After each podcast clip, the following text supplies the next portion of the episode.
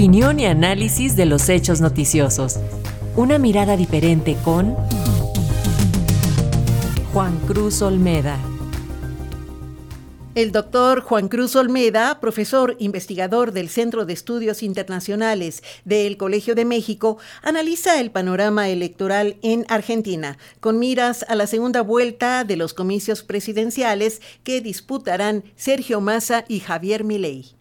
Los resultados de la primera vuelta en las elecciones presidenciales de Argentina del pasado domingo dejaron sin duda tres grandes sorpresas.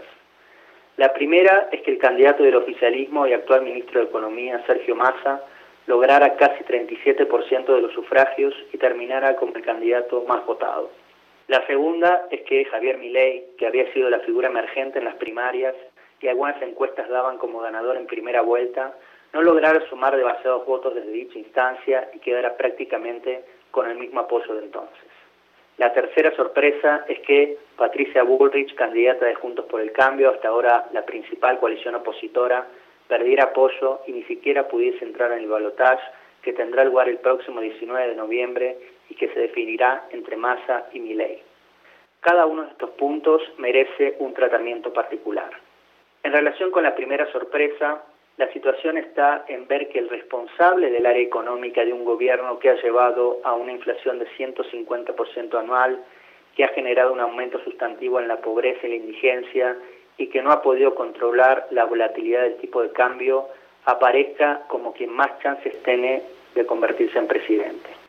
Sin duda, pocas encuestas anticipaban que Massa sumaría 3 millones de votos desde que tuvieron lugar las primarias y que pudiesen columnar detrás de sí a diferentes sectores del peronismo, incluso a quienes resistieron su candidatura. La explicación de esta escalada resiste respuestas simples y requiere hacer referencia a una multiplicidad de razones. Desde las primarias, el candidato ministro se encargó de impulsar una serie de medidas orientadas a generar efectos inmediatos en los ingresos de la población. Si bien las voces críticas han planteado que en el mediano plazo esto tendrá efectos negativos, en el corto parece haber cumplido sus objetivos. Por otro lado, la maquinaria peronista, con peso en todo el país, pero particularmente en la provincia de Buenos Aires, se movilizó de manera mucho más decidida que en las primarias y consiguió llevar a las urnas a quienes en las PASO se habían quedado en sus casas. Por último, no puede dejar de soslayarse una campaña y un discurso que apelaron a la moderación y la unidad nacional para mostrar un contraste con las expresiones agresivas e hirientes de Milei. Concentrándonos ahora en este último, su situación es un tanto particular. Si bien logró en poco más de dos años construir una fuerza prácticamente desde cero y con el apoyo que recibió el domingo pasado será uno de los protagonistas del balotaje, las expectativas que se generaron luego de las primarias hacen que el haber salido segundo fuese vivido como una suerte de derrota.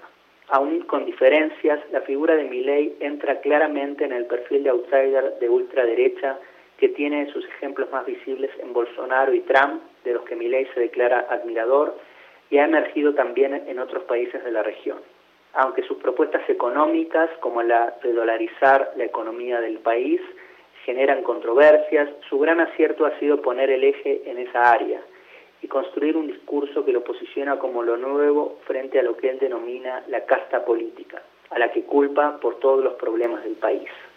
Durante la campaña, Milei ha propuesto un modelo que da un rol central y casi único al mercado, incluso en áreas como la educación, la salud, la seguridad y hasta la infraestructura. También ha tomado como propios algunos de los planteos de su candidata a vicepresidente, reivindicando la última dictadura del militar y planteando que la sangrienta represión que se vivió en estos años era de alguna manera inevitable. Todo lo anterior se ha traducido en un discurso sumamente agresivo para con otros líderes políticos, abundando los insultos del más diverso tipo.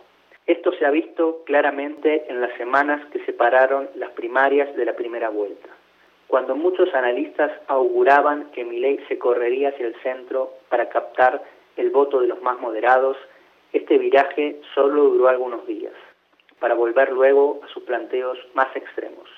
Incluso llegó a aconsejar a la ciudadanía sacar el dinero de los bancos, en un planteo que fue interpretado como un intento por generar una corrida bancaria que ahondara más la crisis y permitiera coronarse en primera vuelta. Lo anterior no solo no funcionó, sino que pareció ahondar los temores que su figura genera en amplios espectros de la población. La campaña del oficialismo se aprovechó de la situación, proponiendo que una presidencia de Miley efectivamente acabaría con la salud y la educación pública y llevaría a un aumento sustantivo del precio de servicios públicos como el transporte. Finalmente, Juntos por el Cambio, la alianza de centro derecha que en su momento llevó la presidencia Macri, fue la gran derrotada.